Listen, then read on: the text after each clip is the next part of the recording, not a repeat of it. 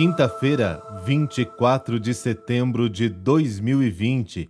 Sejam muito bem-vindos ao nosso podcast de hoje. Que alegria poder disponibilizar o coração para ouvir a palavra de Deus logo de manhãzinha, né? E ao longo do dia, trabalhar para que esta palavra produza frutos. No final das contas, é esta relação com Deus que nos dá sentido à vida.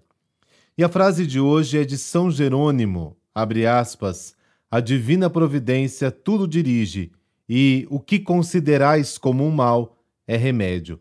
Fecha aspas.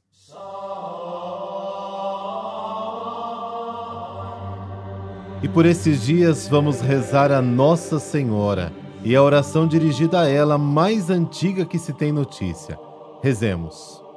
A vossa proteção recorremos, Santa Mãe de Deus.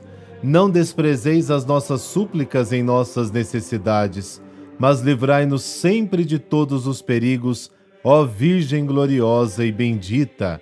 Santa Maria, rogai por nós.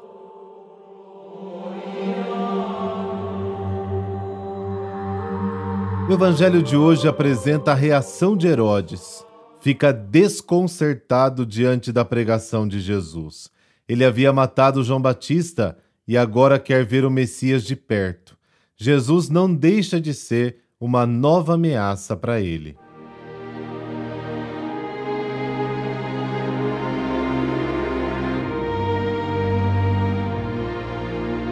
Lucas 9, versículos de 7 a 9.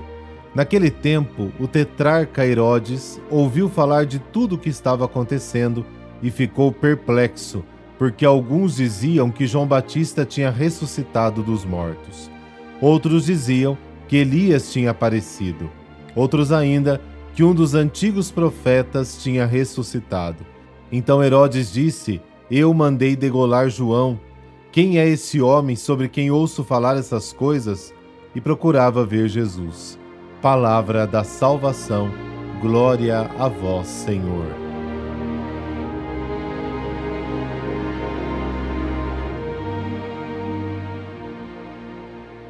Herodes tem uma atitude que muitas vezes nós também temos.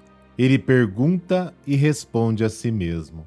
Sabe aqueles momentos em que a gente fica meio que divagando nos pensamentos e tentando encaixar os argumentos que temos e concluímos as coisas muitas vezes sem pé e sem cabeça? Pois bem, assim ficou Herodes com relação a Jesus.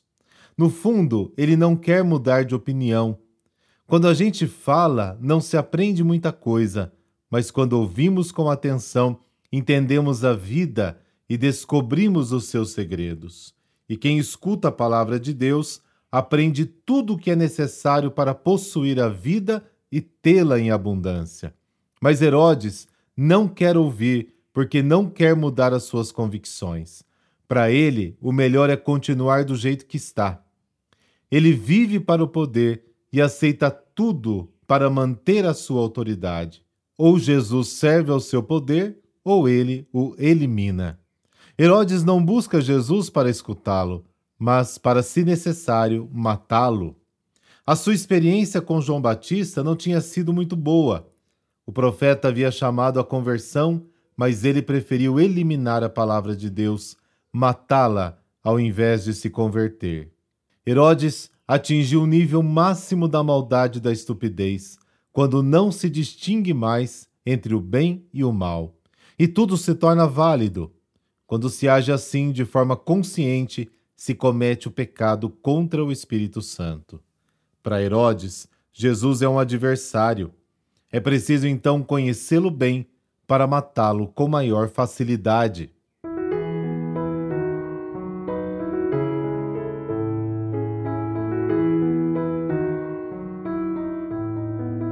Hoje é dia de São Pacífico. Pacífico nasceu no ano de 1424 em Cerano, na Itália. Muito cedo ficou órfão dos pais, sendo educado e formado pelo superior dos beneditinos do mosteiro de São Lourenço de Novara. Após a morte do seu benfeitor beneditino, ele decidiu seguir a vida religiosa, mas preferiu ingressar para a Ordem dos Irmãos Menores Franciscanos. Em 1444, com 21 anos de idade, tomou o hábito franciscano. Em seguida, foi enviado para completar os estudos na Universidade de Sorbonne, em Paris, regressando para a Itália com o título de doutor. Desde então, se dedicou à pregação e percorreu inúmeras regiões da Itália. O seu apostolado era combater a ignorância religiosa tanto entre os leigos como no meio do clero, especialmente em relação ao sacramento da penitência. Na sua cidade natal, mandou construir uma igreja em homenagem a Nossa Senhora. Pacífico destacou-se na sua ordem religiosa e tornou-se comissário geral e visitador.